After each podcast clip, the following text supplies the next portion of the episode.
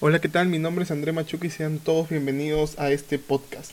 Bueno, hoy 16 de abril del 2020 eh, vamos a tocar un tema que es bastante espinoso porque es un tema que ha golpeado la realidad peruana y en general la realidad de todo el mundo.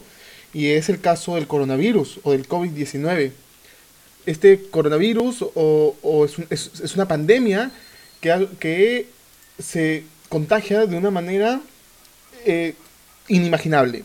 Y los estragos o lo, que logra hacer este, este virus dentro del cuerpo humano es desastroso. Eh, en la gran mayoría de, casos es, eh, te lleva hasta la muerte. Bueno, este virus se originó en, en China. Pero para más rasgos y para hablar más de la historia del coronavirus, les recomiendo que vayan al podcast La Voz Natural, donde tiene un podcast que habla más de 40 minutos del coronavirus. Yo hoy día no me quiero extender y quiero hablar puntualmente de lo que viene pasando en el Perú, en el lugar donde yo vivo. Vamos a ir rápidamente con cifras puntuales. Ya estamos más de un mes eh, en cuarentena después que el 15 de marzo el presidente Martín Vizcarra dictara eh, esta medida, el aislamiento social obligatorio, y plegara a todas las Fuerzas Armadas a la calle y estas hicieran valer eh, su autoridad. Del 15 de marzo a hoy, 16 de abril, han pasado muchas cosas. Eh, entre ellas ha habido, eh, lógicamente, abuso de autoridad y ha habido mucho desacato de parte del pueblo peruano. Pero quiero comenzar con cifras. a la fecha de hoy tenemos a 12.491 personas infectadas con el COVID-19 o 12.491 personas que han dado positivo en las pruebas que el Estado peruano ha hecho. De las cuales tenemos, también tenemos a 6.120 personas que ya han sido recuperadas y lamentablemente a, 240, a 274 personas que han perdido la vida. Y entre estas personas, entre esta entre estas 12.491 personas que han dado positivo, tenemos entre policías, eh, em, congresistas, alcaldes y mucha población. Eh, escuchaba la noche pasada al periodista Jaime Bailey decir que, si bien es cierto, se están llegando a hacer más de 12.000 pruebas diarias en el Perú para descartar o para, o para acertar si es que una persona está infectada con, este, es, con el coronavirus, no son 100% fidelignas estas pruebas que se hacen, decía Bailey, porque la gran mayoría de pruebas que se vienen haciendo son estas pruebas rápidas, y estas pruebas rápidas, eh, él explicaba y citaba también a un doctor y decía que estas pruebas rápidas son eficaces hasta después de 8 días que el virus ha incubado en el cuerpo humano para que dé positivo. Entonces puede ser que le estén haciendo la prueba a una persona que está infectada, pero que el virus aún no ha eh, incubado, no ha evolucionado dentro de esta persona, y por eso va a dar negativo. Y de repente dos o tres días después el virus se, activa. Pero también está el caso de las personas que son asintomáticas, que pueden tener el virus, son portadores, no sienten ninguno de los síntomas, sin embargo, pueden estar contagiando a más personas. La población vulnerable en este caso son embarazadas, personas diabéticas y personas mayores de la tercera edad, puntualmente ancianos. Entonces, ¿qué es lo que está pasando? ¿Realmente Vizcarra nos está dando eh, datos reales? Yo, si algo tengo que... Yo difiero mucho con el presidente Vizcarra, pero si algo tengo que aceptar eh, que ha hecho bien Vizcarra es a, en anticipar el golpe. Cuando ningún país de Latinoamérica ni de América había dado cuarentena, Vizcarra ya la había dado. Para disgustos o para gustos de, muchos peruanos, yo creo que Vizcarra hizo una jugada rápida, ágil. Sin embargo, las otras jugadas que ha venido haciendo, yo las veo torpes. Está desde, desde policías que dicen que tienen miedo de regresar a su casa porque no le están haciendo pruebas. Esto ha pasado en la municipalidad de Breña, aquí en Lima, Perú. Policías que están de franco y no quieren regresar a su casa porque no saben si están infectados y pueden seguir infectando a sus demás familiares. Un plantón que han hecho los médicos y enfermeras del hospital de evitarte diciendo de que hay infectados por doquier y tampoco le están dando las medidas sanitarias necesarias para atender a estos eh, eh, infectados, estos enfermos y también proteger a, los doctores y al cuerpo médico de este hospital. Y así como este, este plantón, ha habido otros. También hemos visto que han repatriado a muchos peruanos del extranjero. Y bien, aplaudible, trajeron, hicieron un acto de humanidad. Pero ¿qué está pasando con las personas que están caminando de horas y de días para que están migrando de la capital a su pueblo natal porque no tienen qué comer aquí? ¿Por qué a ellos no le están dando esa ayuda? ¿Por qué a ellos no los, no, los llevan, no los suben a un bus y los llevan y los ponen a buen resguardo? ¿Por qué sigue siendo ancho para algunos y angostos para otros? Esto, aquí se, desnuda y se ve la incapacidad que se tiene en el Perú, el, el, gobierno. Hay un censo que se hizo en el 2017, para mí mal hecho. Gastaron un buen, un buen número de, dinero, gastaron mucho dinero, y es un censo mal hecho, ¿por qué? Puntualmente digo que es un censo mal hecho, porque hoy cuando deberíamos tener padrones y información real, data real de quiénes son las personas que necesitan este bono de 380 que Vizcarra quiere darle a las poblaciones vulnerables o a la gente muy pobre del Perú, lo están repartiendo a dedo. No saben qué hacer. Es como Vizcarra ahorita es como esos, esos arqueros que tienen una venda en los ojos y lanzan su flecha y no saben si van a acertar al blanco. A veces acierta y otras tantas no.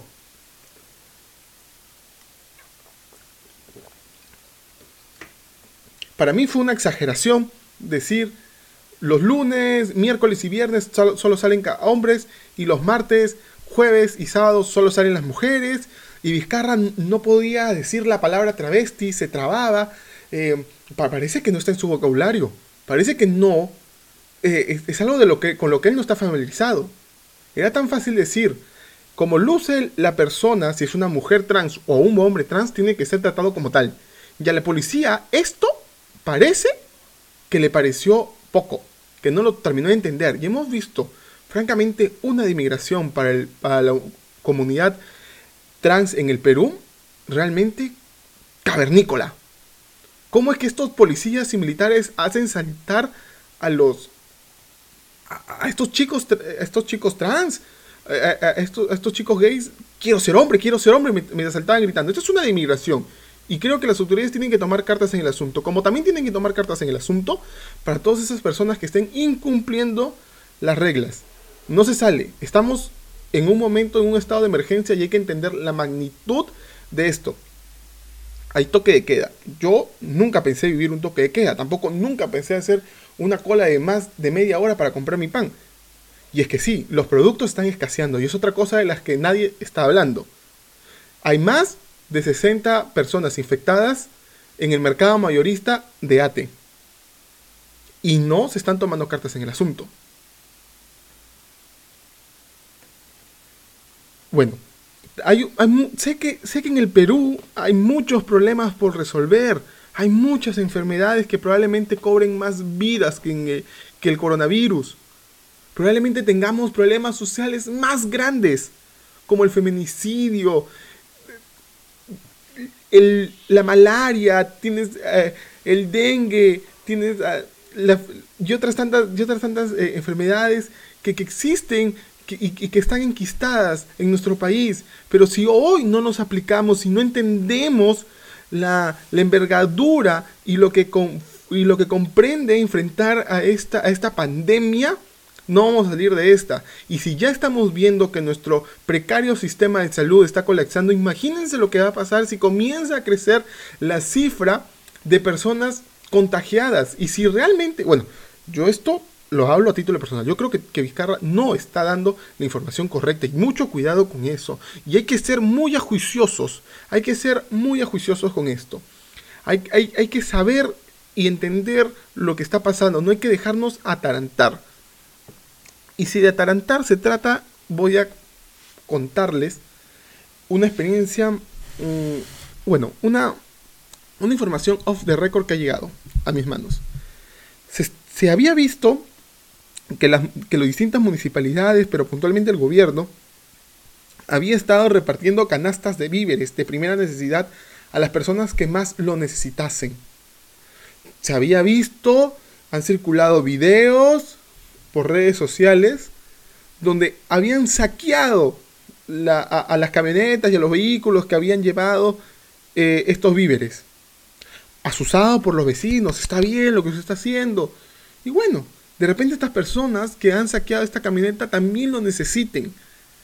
Tanto o más de para quienes iban dirigidas estas canastas. A lo mejor. en el Perú existe mucha hambre, en el Perú existe mucha necesidad. Bueno, estas canastas eh, están siendo repartidas eh, en, distintos puntos de, del Perú. Llámese el Callao, eh, La Victoria, Villa María del Triunfo, Villa El Salvador y San Juan del Urigancho. ¿Qué contienen estas canastas? Bueno, he, podido revisar el contenido de estas canastas, me han alcanzado ciertas imágenes y creo que lo que tiene es lo justo y necesario. No voy a entrar en detalles con respecto a marcas ni, a calidades, porque al fin y al cabo es, una, es una ayuda que se le está dando a las personas, pero lo que, lo que pasa al momento de repartir las canastas.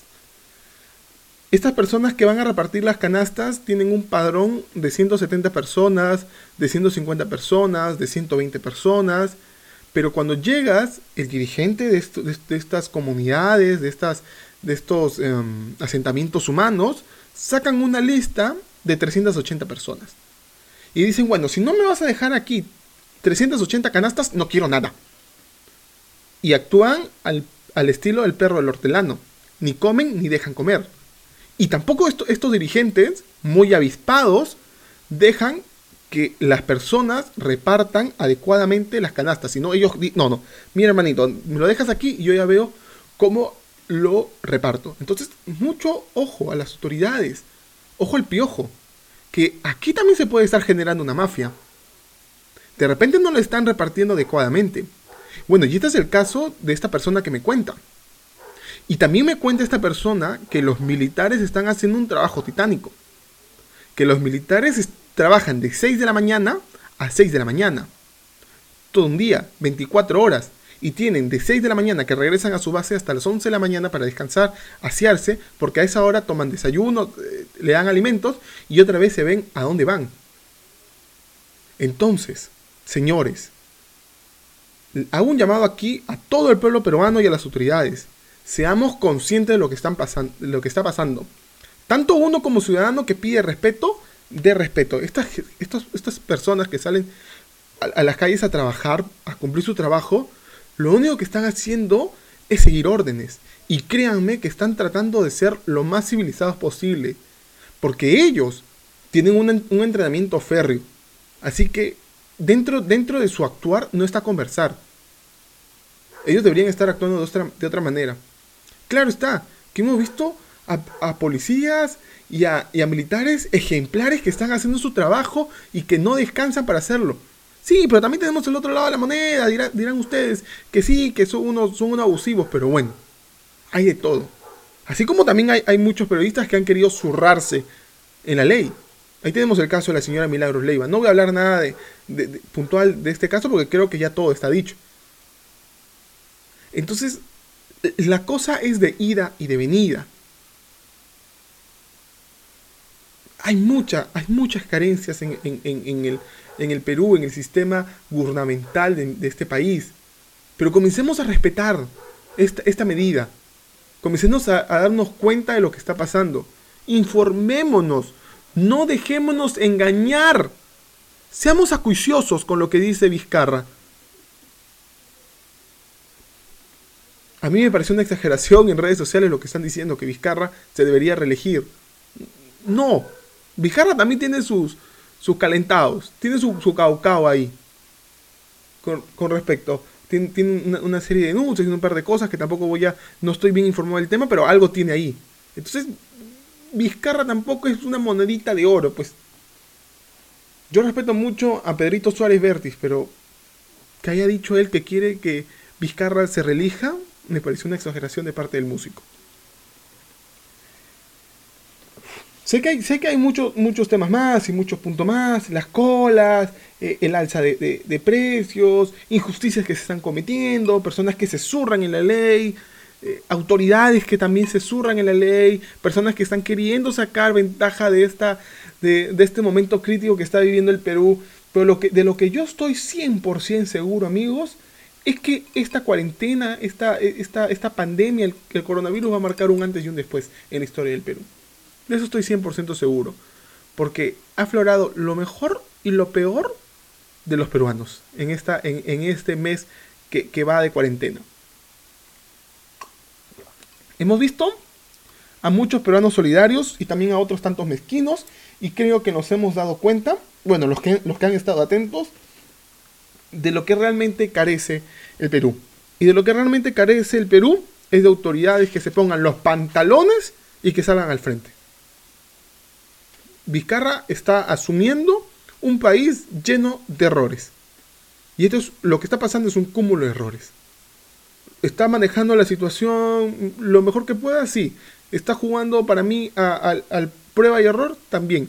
Pero bueno, al final, al, final del día, el tipo está resolviendo. Con esto no digo que todo lo que está haciendo está bien. Ya me he escuchado a lo largo del podcast criticar. Hay mucho, hay mucha, pero mucha tela por cortar.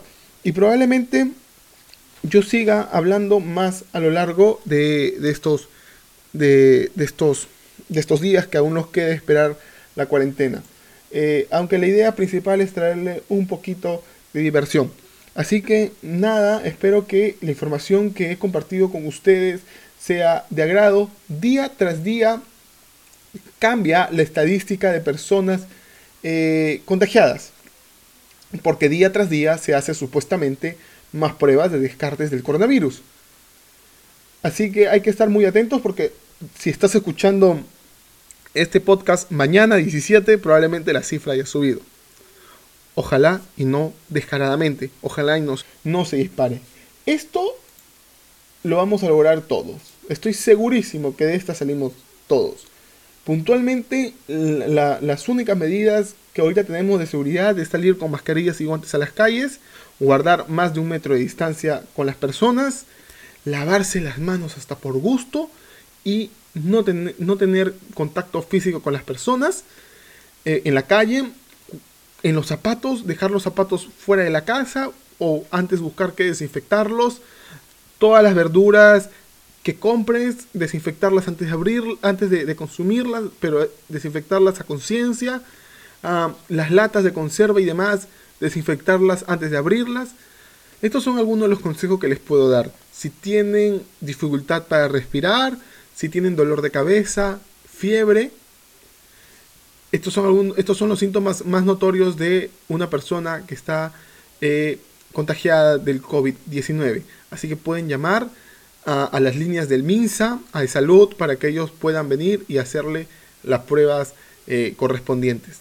¿Ok?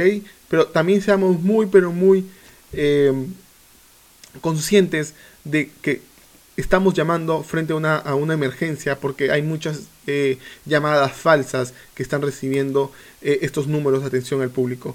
Yo soy André Machuca y este fue el podcast Pérdidas de Tiempo. Nos vemos o nos estamos escuchando en una próxima oportunidad. Bye bye.